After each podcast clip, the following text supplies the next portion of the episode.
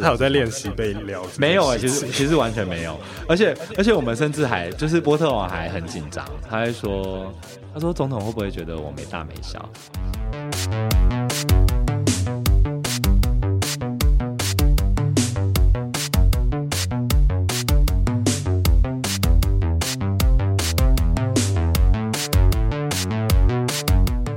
大家好，欢迎收听行销啪啪啪，我是你的啪啪啪 Podcast 主持人 T I N G Ting。那今天很高兴邀请到了一个，他不希望我，哎，到底可不可以讲？可以啦，可以啦。好啦，他就是负责总统蔡英文的 Instagram，还有 Facebook，还有 YouTube，还有所有的网红行销相关的 campaign 的一个。社群的负责人，也是婚姻平权小蜜蜂发起人，也是一个已经荒废的粉砖 性解放 No 学姐的共同经营者范刚浩先生。嗨，大家好，我是范刚浩。我是觉得，我觉得你说负责人有点有点太严重了啦。对，哦，不是吗？对，我我们就是一个团队啊，就是其实我们有很多很多人，但是总是一个跟。呃，比如说外面的行销公司的窗口是留你的联络方式吧？呃，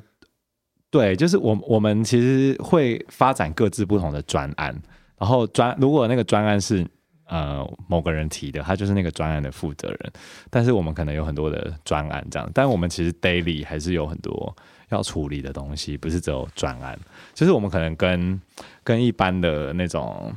呃，做社群行销的团队比较不一样，因为毕竟我们还是政治嘛，政治还是有很多社群之外的日常要处理，这样。对，嗯，对，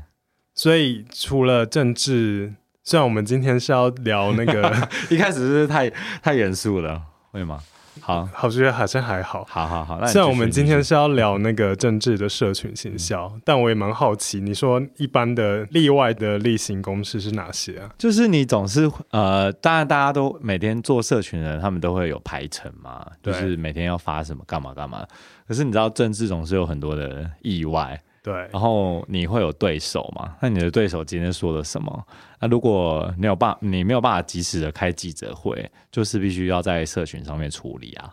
对啊，因为嗯，就是媒体现在都会，比如说会跟总统的脸书，会跟总统的 IG，他 IG 发了什么，脸书发了什么，其实媒体都会拿来跟。那很多人就会觉得说，因为因为我们的呃，我们的发文是用总统的第一人称。嗯，所以大家会觉得说那是总统在在在说话，嗯，对，所以虽然我我相信大部分人会觉得是小编在发，可至少还是会有一种说啊，这个是总统的口吻。那其实我们、哦、呃，我们也是尽量用总统的口吻去写。然后呃，为什为什么我可以？为什么我们可以用总统的口吻去写？其实有一个很重要的原因，是因为。呃，以前在还没有社群经营的时候，其实我们这一坨人有有一部分的人都是在帮总统写讲稿的，所以总统会用什么什么词，然后他那一句话会用什么口吻讲，其实我们都我们都大概知道，呃，他说话的方式，所以我们当然是脸书就是让他当总统用用第一人称去去书写，所以蔡英文有时候会有捡到枪的发言，那个是。你们捡到枪，不是总统捡到枪。呃，我觉得某种程度，他的讲稿、他的脸书都代表他的个他他个人，所以那些东西他一定都看过。是对啊，就像其实所有的政治人物都一样，包含嗯台北市长，包含韩国瑜，那些通通常都不是他们自己写的。可是像柯文哲，他的脸书。呃，他在选台北市长，二零一四年的时候，还有二零一八年的时候，其实那些重要的贴文出去的时候，他都已经看过了。然后有些贴文其实是我们从总统的讲稿里面去呃截取的，所以那些话也是他说过的，所以也不全然是我们杜撰或者是凭空想象的，就是我们写的东西都一定是有所本的，对吧？通常那种捡到枪的那种，一定是他前面开的记者会，或者是他在哪个地方说了什么话，那我们把它。变成社群上面的文字，所以那个还是他说的话，对啊，哦，对对对对，推特也是你负责吗？推特呃，推特因为它有比较多涉及外交的跟国安层级的东西，所以呃，推特它比较不一样，因为它。就是有有在用 Twitter 的人都知道，它的 pool 是全世界的，是对。那虽然总统现在的 Twitter 好像是一百一百一十万吧，最近可能好像有多了一点，我我还没有 follow 到最新的数字，但是应应该是台湾政治人物里面最高的。但是他在所有全世界的那种领导层级的人，比如说安倍或者是川普。他其实还算是里面小咖的，所以对我们来说，经营 Twitter 是更沉重，因为 Twitter 就很短嘛，然后常常很多人都是经营 Twitter，一个不小心可能会引发国安的危机什么的，所以 Twitter 其实是嗯有更多国安层级的人他们在在处理这些东西，就不一定适合我们，但是我们当然还是会会彼此同步一下，说嗯我们。今天要发这个，那 Twitter 要不要发什么？那适合的，我们可能也会导流啊，什么之类的，就是这些最基本的社群上面的东西，这样子。因为我自己印象最，就是我虽然说你说总统是他 Twitter 应该是台湾政治人物，呃，追踪数最多，但我自己最印象最深的那个官员的 Twitter 其实是外交部长。嗯哼。对，然后外交部常常非常的热衷于就是快速的回应各种国际议题，然后回应的方式又非常的犀利。嗯、但然后但是外交部长应该是 Joseph 自己写的，那个是、啊、对呃呃，我就是要问这个问题，所以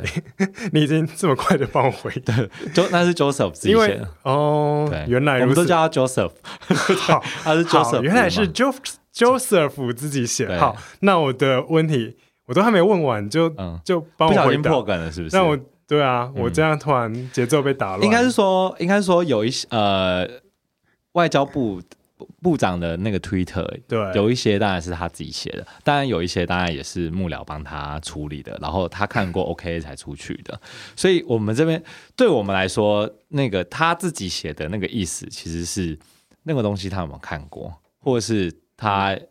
出去前，他有没有表达他的意见？如果他有表达他的意见，我们就会认为那个是他处理过的东西。嗯、对，不，他他一定不可能全部都是他自己处理的。对、嗯、他，我们不太可能像，比如说像川普 之类，就是他那个可能真的就是他自己写的。对，就是说，哦、呃，外交的东西真的还是比较敏感。其实多几个人，对我们来说啦，就是。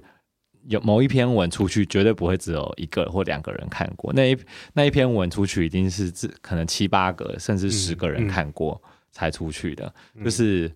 对我们，我们都会说买个保险啦，就是多一个人看过不会怎么样，就是多一个人看过多一份保险，嗯、因为每个人的角度不一样，会看到一些可能有雷，但是另外一个人没有注意到的地方。所以其实我们一篇文出去，我们都会看好几次，特别是跟总统有关的东西。对啊，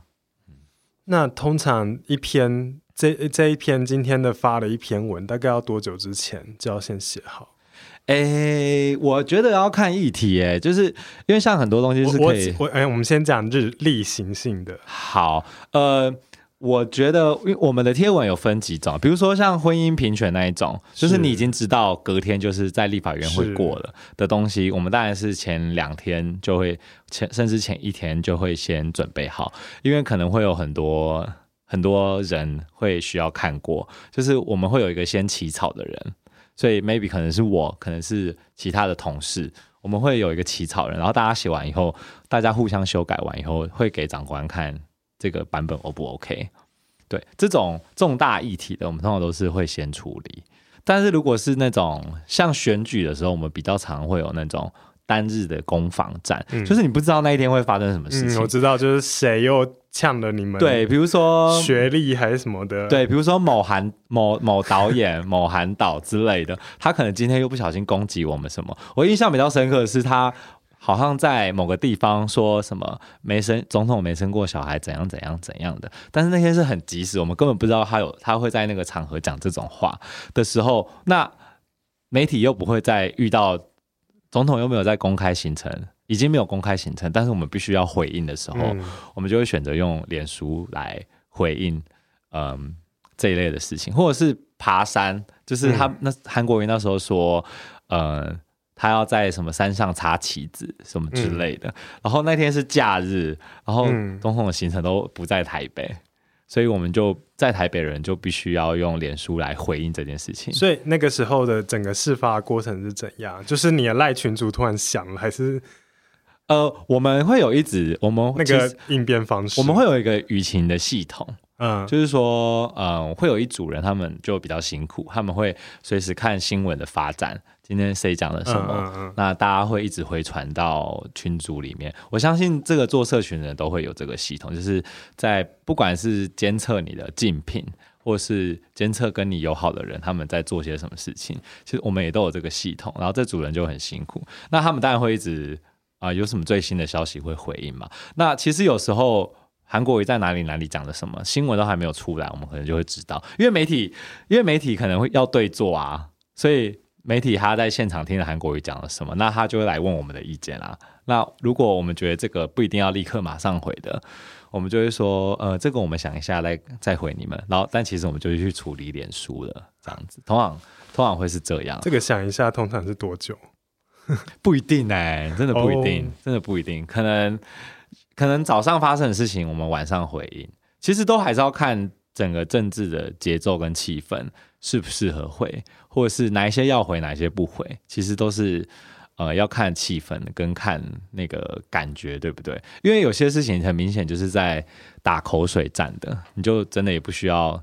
跟他们打口水战，或者是我们回了不一定会加分的事情，那就我是觉得就不用回这样子啊。但是像比如说他攻击。一个女性总统的或女性候选人的这种性别的问题，我们回应一定会加分的。这种事情就一定要回嘛，而且也符合我们的价值的这种事情，你不回的话就说不过去嘛。所以通常这种符合我们价值，然后我们回会加分的事情，我们就会选择要要回应啊。对啊，那对手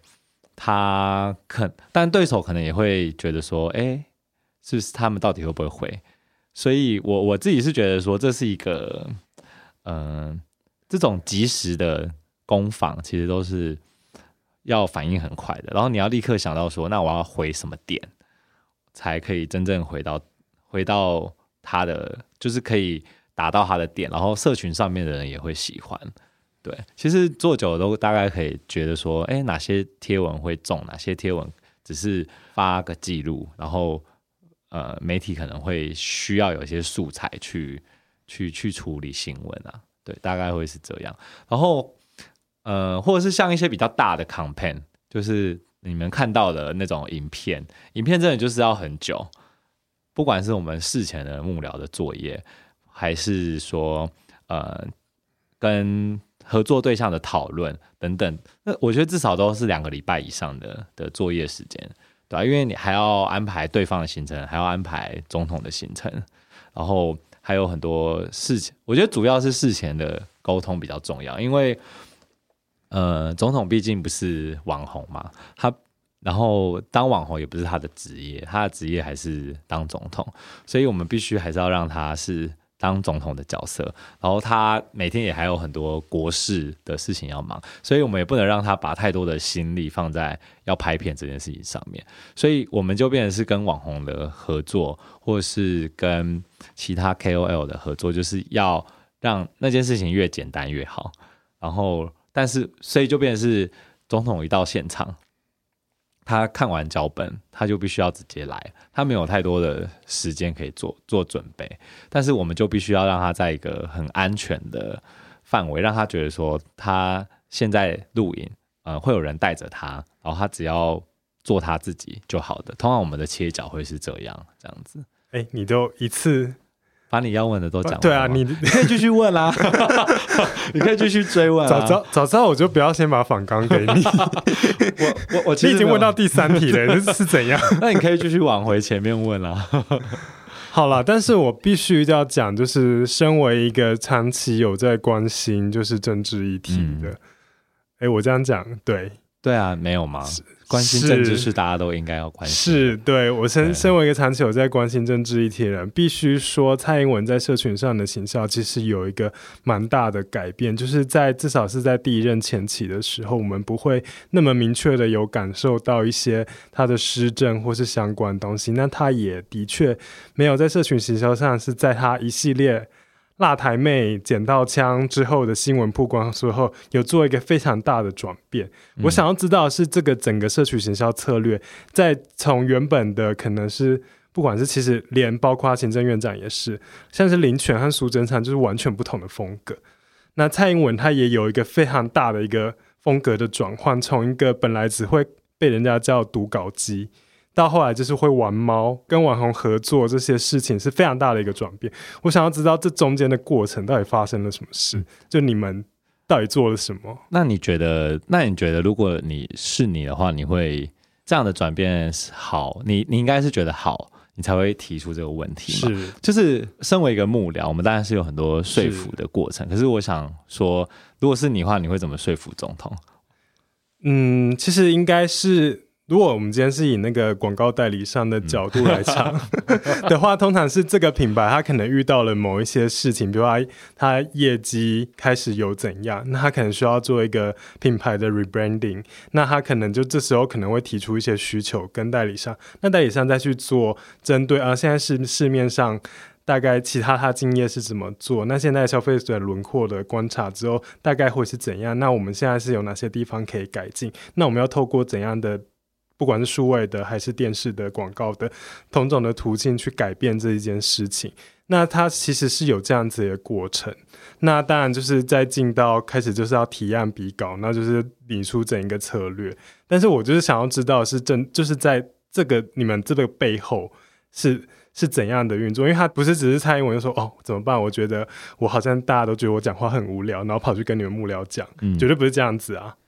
我觉得某种程度，你说的一部分是我们其实也是遇到一样的状况，就是说大家很明显感受到它的转变，那是二零一八年，是。民进党在地方的选举惨败嘛？我们十三个执政县是只剩下六个，有有。有，有我访纲有写，这是一个这这对我们来说是一个很大的挫败，因为我们从二零一六年的胜利，呃，二零一四年的胜利，十三个执政县市。然后，二零一六年的总统大选的胜利，到二零一八年，我们几乎是少掉一半的选票，一半以上的选票。那对对啊、呃，总统对小英来说，当然是他很严重的一个期中考的的的失利嘛。嗯、那大家很多人就开始在在检讨说，哎，是什么样的状况会让民进党的票大失了一半。我今天今天不是说我们很现实，我们是为了选票的考量，所以我们去去反省这件事情。选票考量代表当然是民意的流失嘛，所以我当然觉得说，呃，政治人物要面对的成绩，我们不是要获利，我们的要面对的当然是选民的考验跟选民的支持。那没有支持度，没有民意，我们真的什么事情都做不下去，因为。呃，虽然我们在国会是过半的，可是如果你没有民意的支支持的话，其实你真的很多事情是推不下去。所以，我们当然就会面临一个很大的、很大的障碍。就像你说的那个品牌，它遇到的障碍啊，什么业绩下滑什么，那对我们来说也是一样嘛。嗯。所以那个时候，呃，总统当然就召集了很多他的年轻的幕僚，哦、大概三十几岁。二十几岁的幕僚，他通通都叫到房间，就是大家开一个检讨会，然后大家年轻的幕僚说他们想说的事情。为什么只召集年轻的？因为呃，大家二零一八年的时候都会觉得说，韩国瑜他掀起的一个旋风是从社群上面来的。那当然他不是只有听年轻人的啦，但是那一个场次就是基本上就是年轻人的场啊，就是年轻的幕僚。有几个二十岁，然后几个三十岁的的幕僚这样子，然后我觉得还有一个点是，然后大家大家就是说到比较多，就是社群上面嘛，然后比如说我们在一些关键的议题上面是没有表态的，可其实有表态，但是表态这件事情并没有推出去。我觉得可以从一个很明显的地方看到，就可以说，嗯，总统在二零一八年。的惨况是他按他两百三十两百两百多万的粉丝页按赞数，他发文一篇有时候不到一万，只有六千八千，这是一个很惨的。对一个两百万的粉丝来说，这是一个很低的触及。我想一下哦，现在脸书的政策的粉丝专业的自然触及率平均是零点九帕，所以。我想一下，两百万。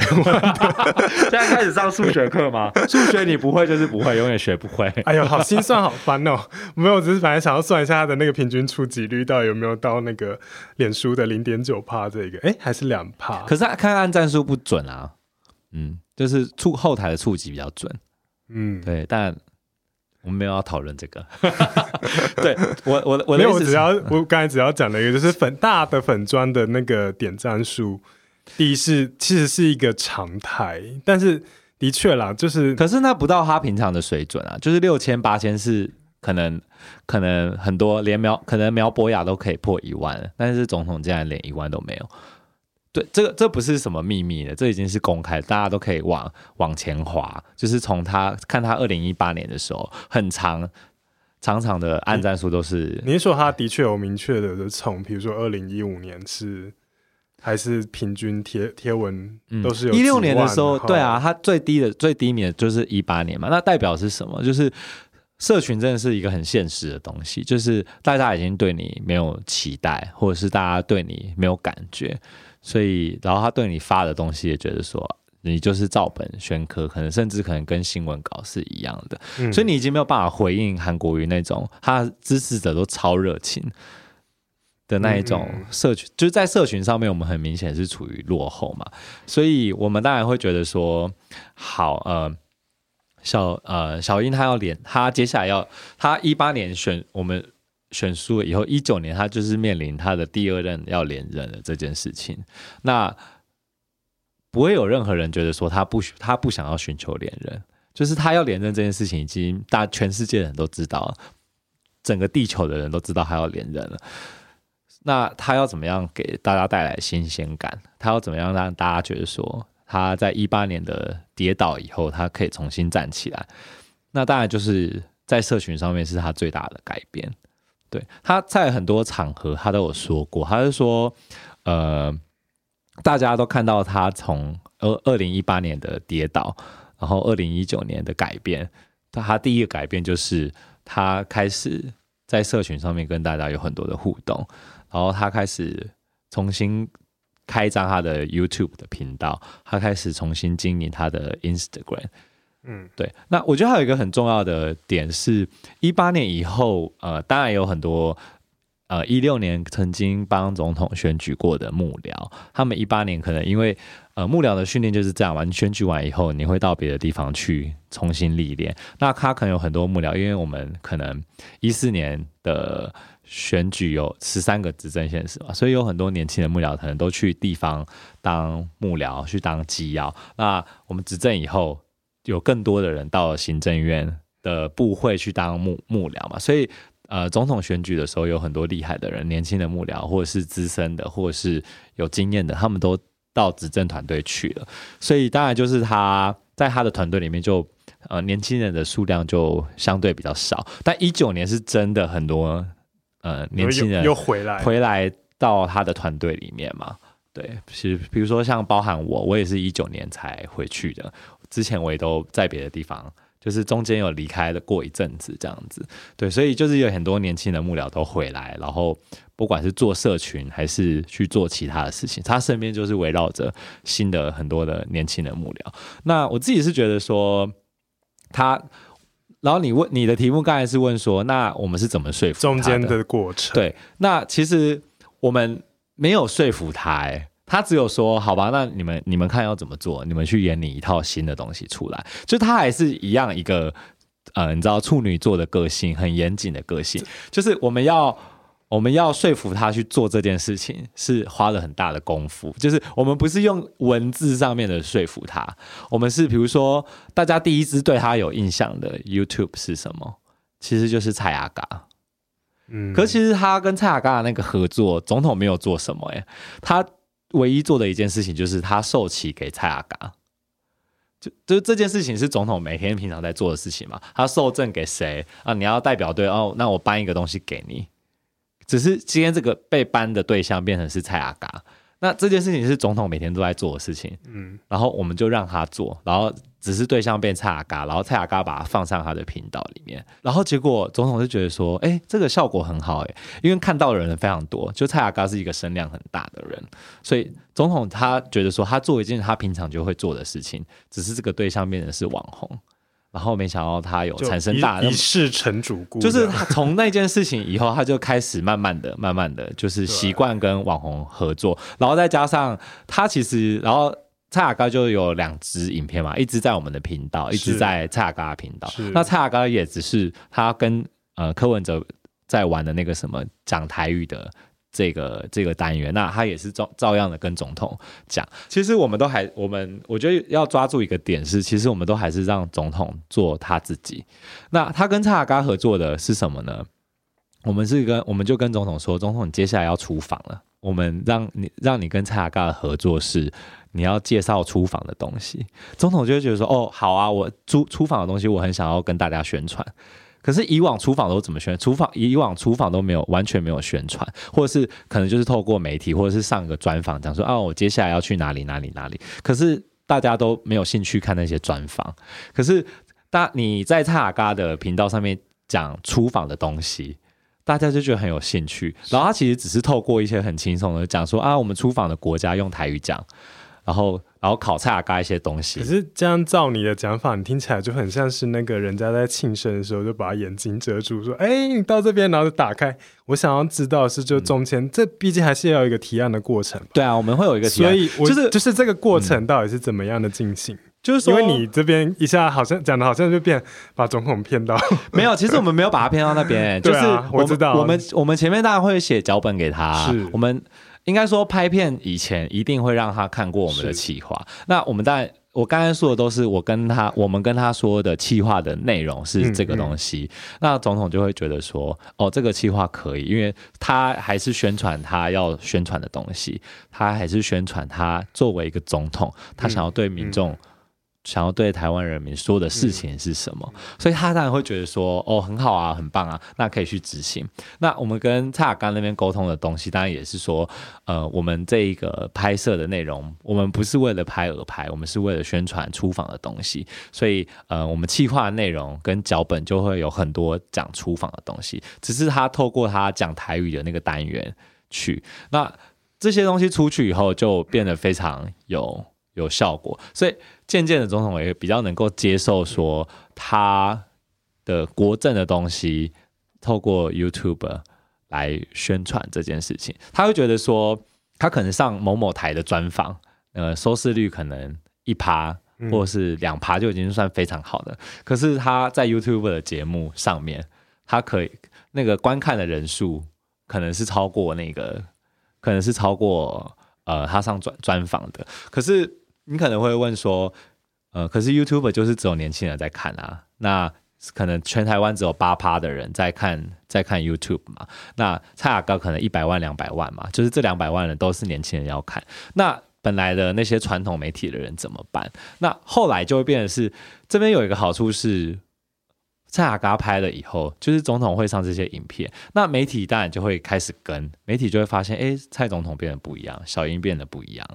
所以媒体也会。一直问说，哎，那你们接下来要跟哪个网红合作？他们也会一直想要追这些话题，所以这对媒体来说是一个新的政府呈现的资讯的一种方式，所以媒体也会想要做这件事情。所以我们就是透呃主主流媒体的部分，他们会来跟嘛，所以主流媒体当然就会收看主流媒体的那一群人，可能是我们爸妈辈的人，他们也会透过新闻去看到这个东西。对，所以我觉得。嗯，我们其实就是慢慢的让总统习惯啊拍片这件事情。他以前他的拍片都是那种在总统府前面，然后在一个什么廊道，然后很正经八百的对着镜头讲话这种。以前的这种影片可能会有人看，但是现在都不会有人想要看这些影片。所以我们其实就是慢慢的、慢慢的让他习惯拍片。那他后来也。他可能一开始拍片要拍两个小时，然后后来一个小时，后后来他最后他到选前，他可能三十分钟他就可以拍完一支影片，因为他就已经习惯那个镜头在他旁边，然后他可以很自然的讲话，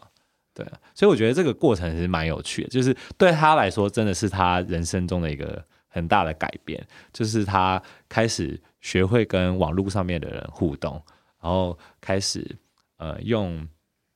呃年轻人习惯的方式去跟年轻人互动。所以，我们其实有抓到总统的一个个性，就是说他希望他还是当总统，他不想要变网红。好，那我们就让你当总统，只是我们讲的东西，我们要宣传的东西，我们放在跟网红的合作里面。所以，这是我们永远是企划的一个，我们企划的一个重点啊，就是我们最大最大的挑战，就是要说服总统说为什么要跟这个人拍。永远总统会问的问题都是这个，说为什么我要跟他拍？所以我们在他问问这个问题以前，我们就要写好脚本，然后写好计划，直接告诉他说为什么你要跟这个人拍片这样子。其实就算是在跟一般的品牌合作，嗯、最常遇到的。比较大的阻力也是这一个，嗯、就是在挑选人选的方面。嗯、但是听起来，我觉得好像你们还是都蛮顺利的。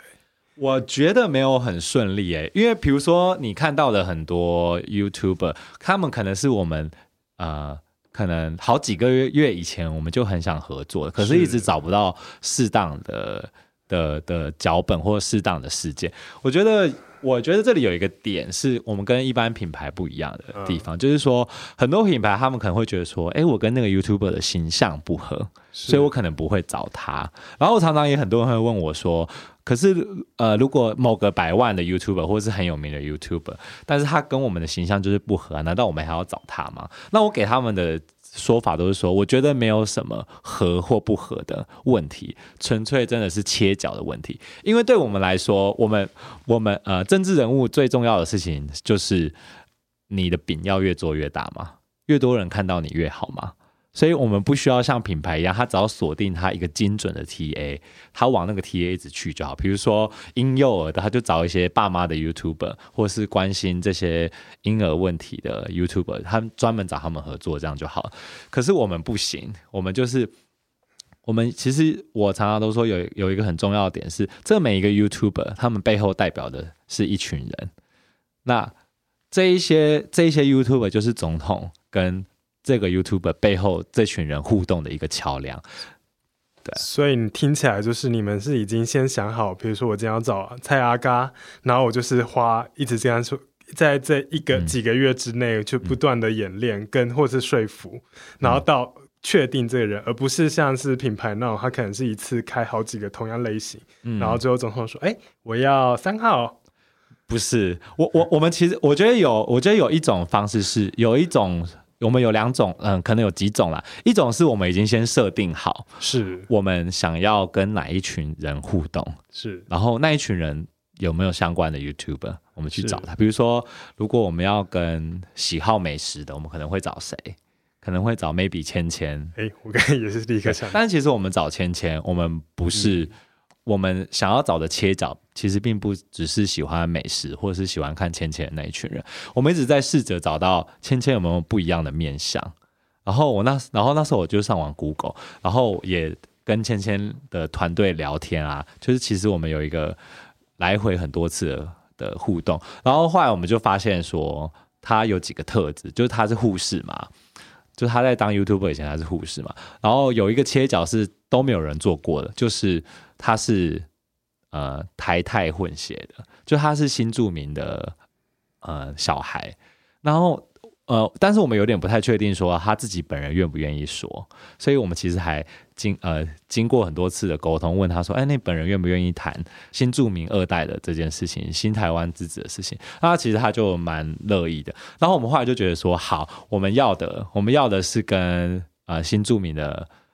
小孩跟新住民这一块的人互动，然后但是芊芊要的是他还要维持他的频道的特性嘛，就是他是要吃东西，所以我们最后就决定说，好，那就吃东南亚的东西。我们在吃东南亚的过程当中也谈了呃东南亚的东西，刚好跟我们的新南向政策是符合的，然后也符合我们。呃，民进党一直以来对新住民跟对对新住民二代的关怀，就这两个点是我们去拿去说服总统的的一个一个点。那也也很实际，就反映在我们的脚本里面。我们就谈了很多新南向的东西，也谈了很多新住民的东西。对啊，我觉得这些东西都是呃，我们跟总统互动的一个默契，然后以及我们就会先设定 TA，但是品牌可能是他先挑了好几个，然后最后他可能挑了一个，哎，价码适合的，然后 TA 适合的，脚本适合的出去做。但其实我们是已经先设定好我们想要的 TA，那一群人是我们很想要互动，因为这个社会上有各式各样的人。我我觉得社群就是这样，大家都只看自己想看的东西。就像看馆长的人绝对不可能不会看阿迪，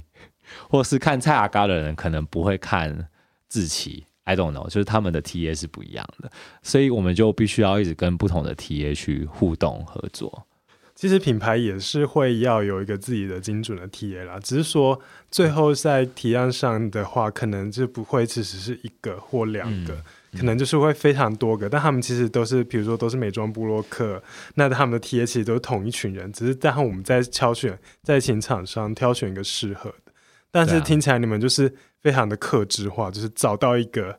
这一个人为什么要选他，那所以我就是不断的说服。但我想要问的是，听起来就是一直在说服总统，那中间呢？因为你们难道直接是对总统嘛，嗯，那中间你们可能。不用说服其他人吗？呃、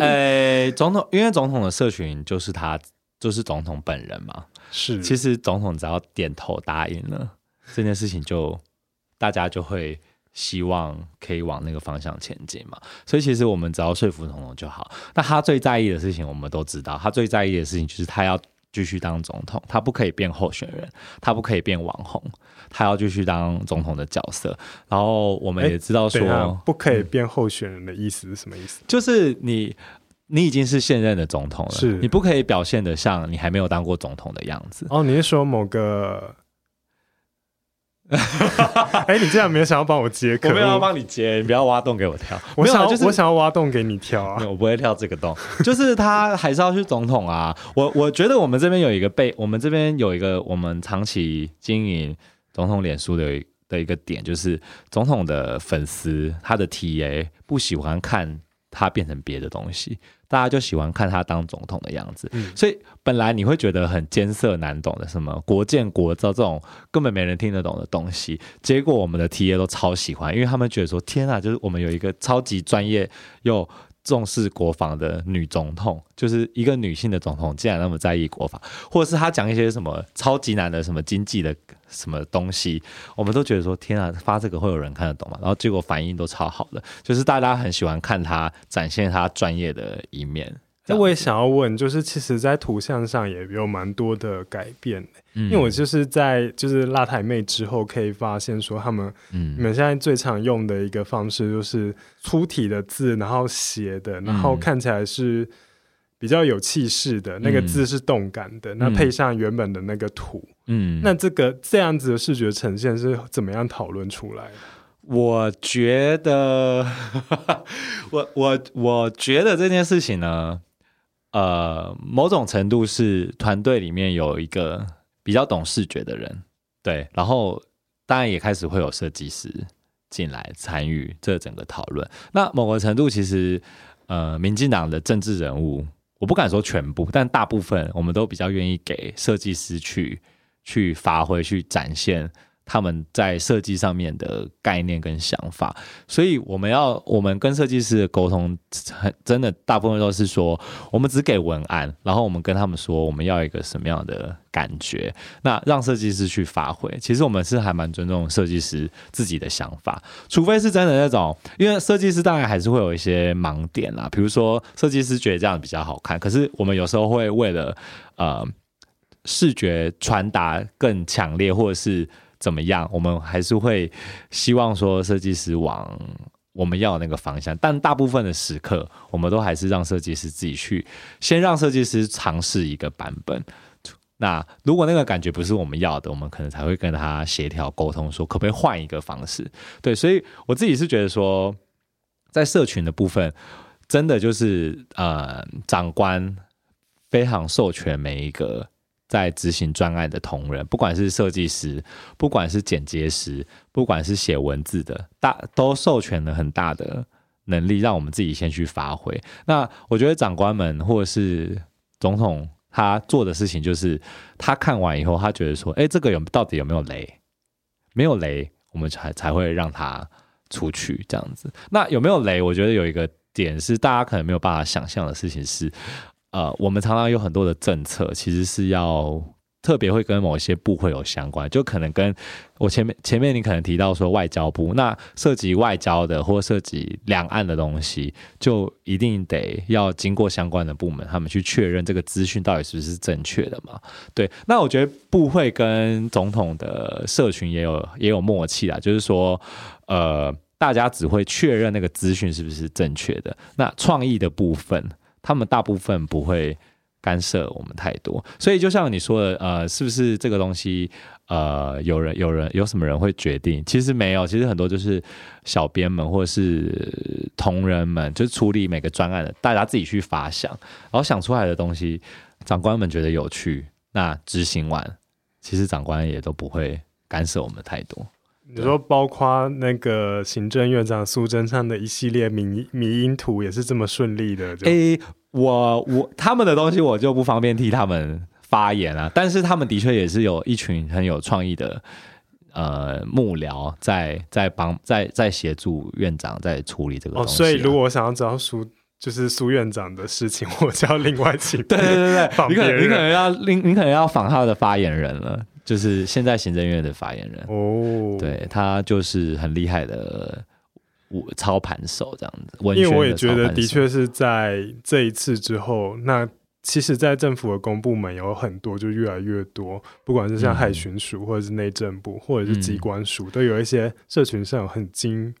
我觉得他们有的表现。我觉得他们有个共同点，就是长官充分的授权。很多机关或者是很多企业或品牌，他们开始要进入社群这个领域的时候，然后，呃，比如说每次找我去讲课的那些长官。然后他们都说，你来教教我们小编啊什么的。然后可是其实我每次去上课啊，我都觉得我不是讲给小编听的，因为可能在场二三十个人里面，小编真正的小编可能只有两个，剩下的可能都是中阶主管或者是长高阶的长官。我都觉得我去讲课是讲给他们听的，就是我要让他们知道说，小编这件事情不是只有一个或两个人，或者是你请工读生就可以完成。小编这件事情背后有一大群，呃，有很复杂的。作业跟功课需要去做，那长官需要做的事情是做最后的确认跟扫雷。我都会跟那些长官说：“我说你们要比创意的话，你们不会比小编厉害，所以你们就不要对他们的创意去进行太多的干涉。你们要做的事情就是，呃，给他们足够的资源，跟做最后的扫雷的确认。如果没有雷，我觉得就让小编自己去发挥。所以我觉得，不管是内政部、教育部还是嗯，海巡署啊，或者是什么警政署，就是这些社群很厉害的机关，其实他们都放很大的权力让小编去去发挥。我觉得这一件事情真的非常重要，尤其是在政治圈的领域里面。就是如果你每次都觉得说，哎，这个是不是怎样怎样怎样，然后你限制小编的处理，我都会觉得哦，那可能最后就会变得很无聊。对啊。嗯，我其实深有同感，毕竟我也是接过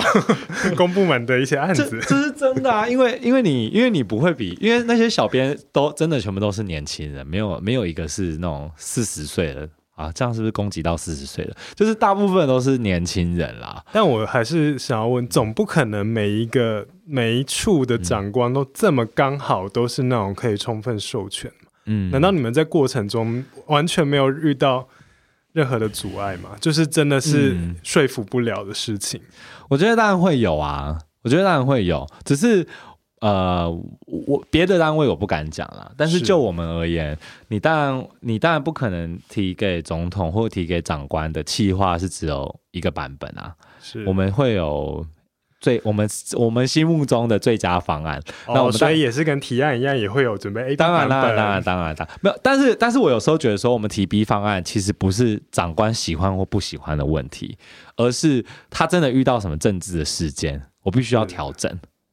我觉得比较多的时候是这样，就是政治有时候比较难预测，或者是说对手说了什么什么东西，然后我们要在这个。还没还没出去的东西上面加东西，可以来回应我们的对手。跟比如说现在正在夯的时事的议题，我们要把它加进去。所以其实有时候大部分的时候啦，可能十次里面有八次我们改脚本或者是改方案，都是因为呃什么什么什么时事发生了，我们要把它加进去或拿掉。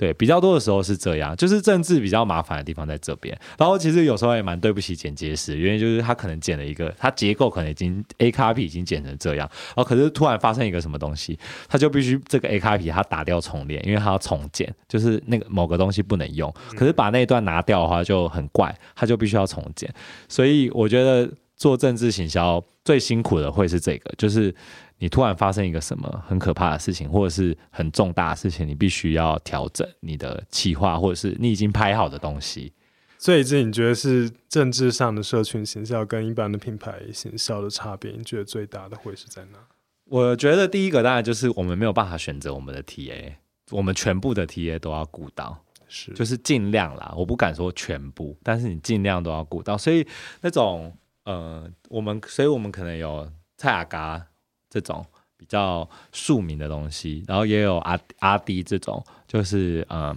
可能精英，他的 TA 比较多是精英或者是在意英文的这一些人，然后可能也有这种芊芊，就是单纯看这种很疗愈的东西的，然后也有像钟明轩这种，或者是像波特王这种。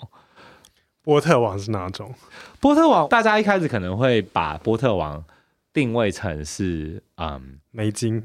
不是不是，他很多人会把波特王定定位成那种新创的人，可是我，可是我就一直跟他们说，我说波特王不是新创的人。哎哎，这个也有点，到底谁把波特王定位在新创？有啊，很多人就会觉得说，哎，他是有创业，他是不是就是那些创业的年轻人会看的东西？新新创不是感觉就是戏骨回来的一些 不是科技人，或是创了一些，或是创了一些网络科技公司，或是某一种。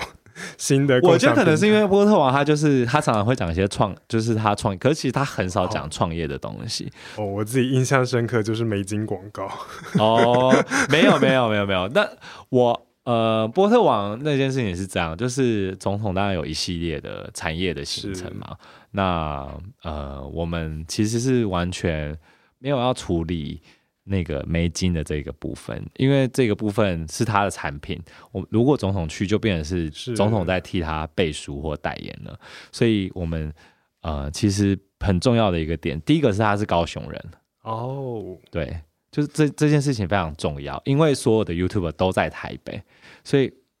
呃，波特王是一个在高雄的网红，这件事情对我们来说很重要，因为等于说总统在意高雄的年轻人。在高家乡工作的情况，这是第一个我们的切角。第二个切角当然是，诶，你一个那么大的公司，然后你你你竟然养了一百多个在地的。高几乎可能有一半以上都是高雄人的一个公司，然后你在很多人都说高雄的外流的情形，北漂的人很多，外流的情况很多。可是你一个网络公司，一个做平台电商的公司，你可以养一百多个人，其实也是一件很厉害的事情。所以我们就决定说，好，那我们就让总统的一个产业的行程到高雄，然后也到波特王的公司去。所以其实我们是这个因缘机会下去做参访。的这件事情，那让波特王去撩总统这件事情，你们的用意是？可是这个就是波特王的的点，这是波特王厉害的地方啊，对啊。Oh. 然后很多人就会觉得，而且其实我们也让总统看了波特王的影片，就是总统去之前，所以其实总统他就是我我刚才说他就是一个处女座的人，就是他去之前他一定 他一定已经知道他在干嘛，他做他在做什么，所以他是完全 OK 的，他完全 OK 啊，他完全 OK 啊。对啊，总统是对这件这，他有在练习被撩？没有啊，其实其实完全没有，而且而且我们甚至还就是波特王还很紧张，他还说他说总统会不会觉得我没大没小？然后我们就说没关系，你就弄。我们也我们对这件事情也是开放的，对啊，所以我们会觉得说，我我自己觉得社群上面有一个很重要的点就是不能假，就是假掉的东西大家都不喜欢看，嗯，不管是总统的。IG 还是总统的 YouTube，我我都会觉得太假的东西，大家看了也会觉得说那个东西是假的。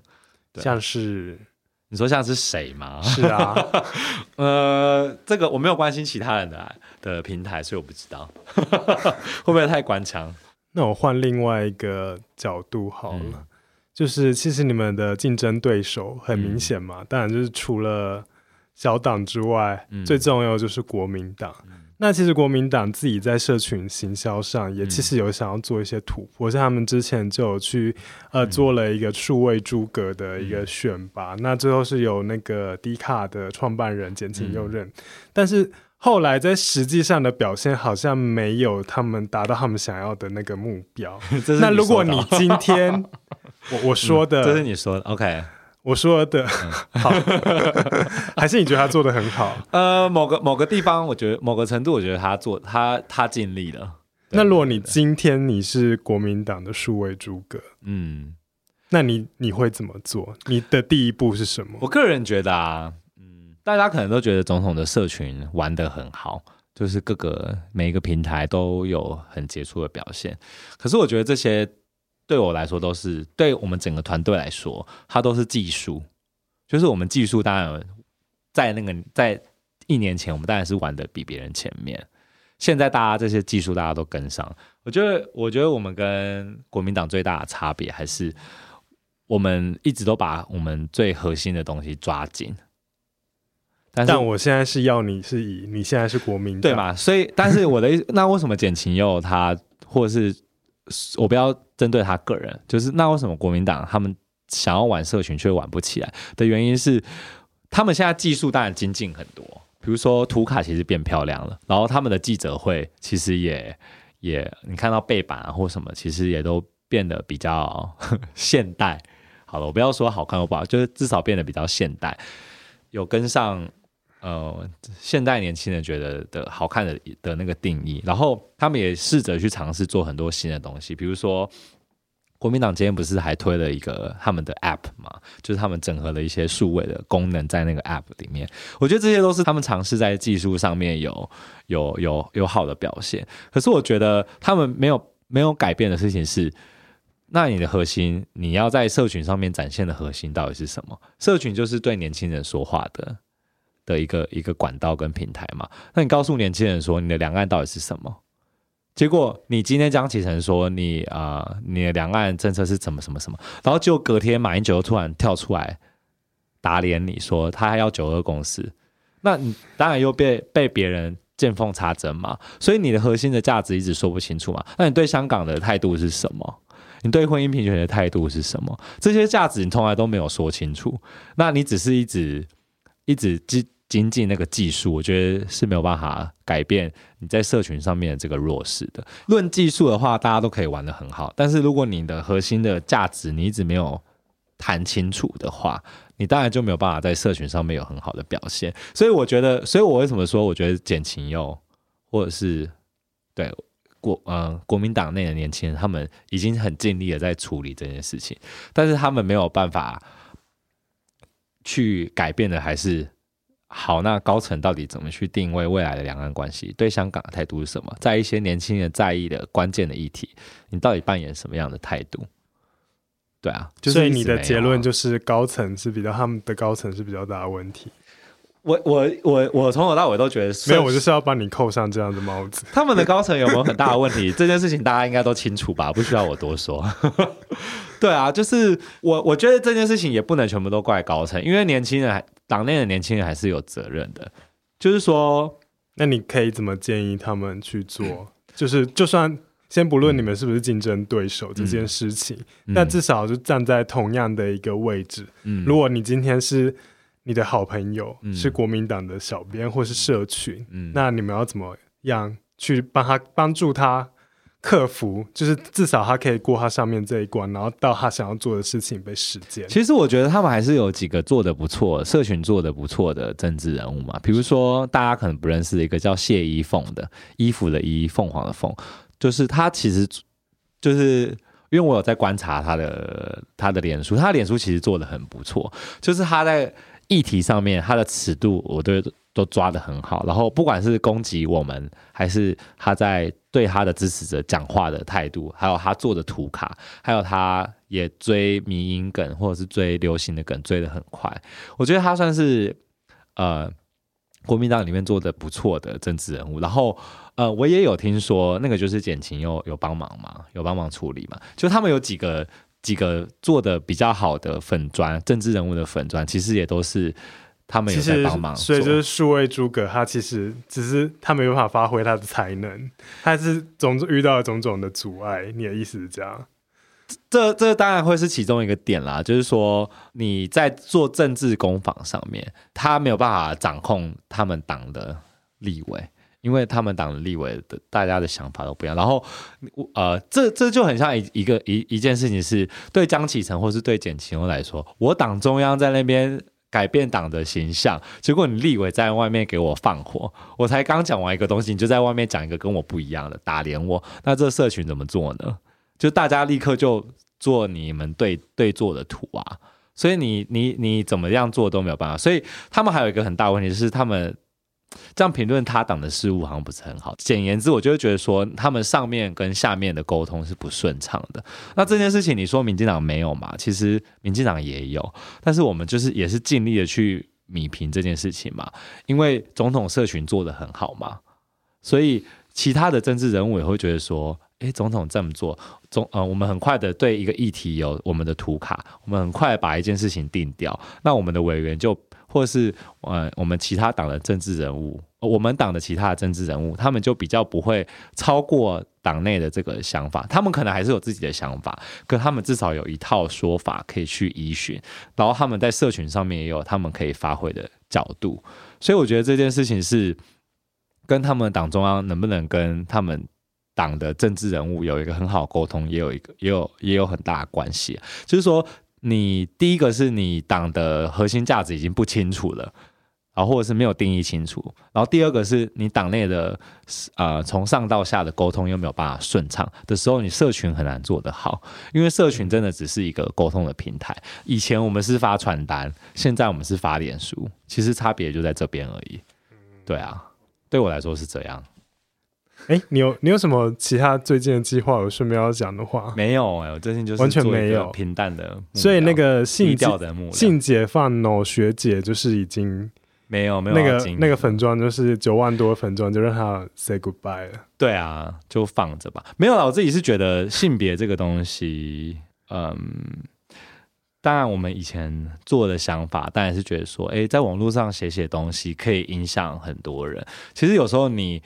在路上或是去演讲的时候，会遇到很多人说：“哎，我都看你写的文章，然后觉得深受启发。”有人跟你讲这句话的时候，你其实会蛮感动的，就是觉得说你的文字还是有影响一些人。可是因为后来我自己就是到到政治领域去工作，我会觉得文字能影响的人是某部分的人，但是政治能够影响的人才是真正大部分人。所以我会觉得说，我会放比较多的心力在让一个制度稳定，比如说让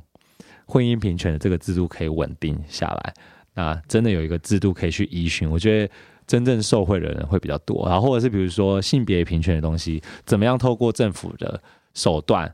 机关的手段，让这件事情变得更稳定？我觉得某种程度，我们就是在做这件事情啊。如果我很在意性别，那我就是我能够影响到的地方，我就让他在让大家性别更的更变得更平等嘛。嗯。所以我会觉得说。为什么会放弃那个粉钻的原因在这边啊？就是我时间就那么多嘛，心力就那么多嘛，就是没有办法空下来去分心做别的事情啊。所以社群上目前是没有其他的计划，没有，因为总统想要录 podcast 吗？嗯，没有哎、欸。完全没有，没有欸，目前现阶段应该是没有。那我想要上 Podcast 的节目吗？你说上你的节目吗？我我应该 我的等级可能没办法，没有啊。我都要先最近可能先去烧香还是什么？我是觉得呃，可能。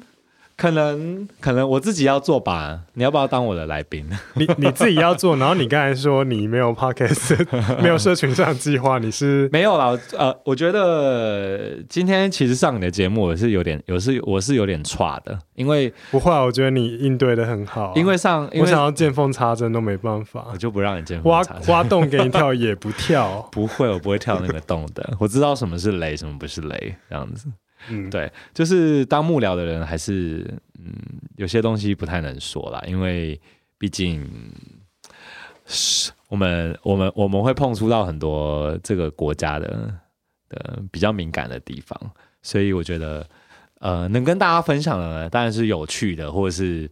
呃，已经但有趣的东西就可以跟大家分享了。那你接下来 podcast 会想要做什么方向？如果你不会做这一类的的喽，不会做政治类的啦，不会做政治类，但是、啊、我会想要讲一些呃，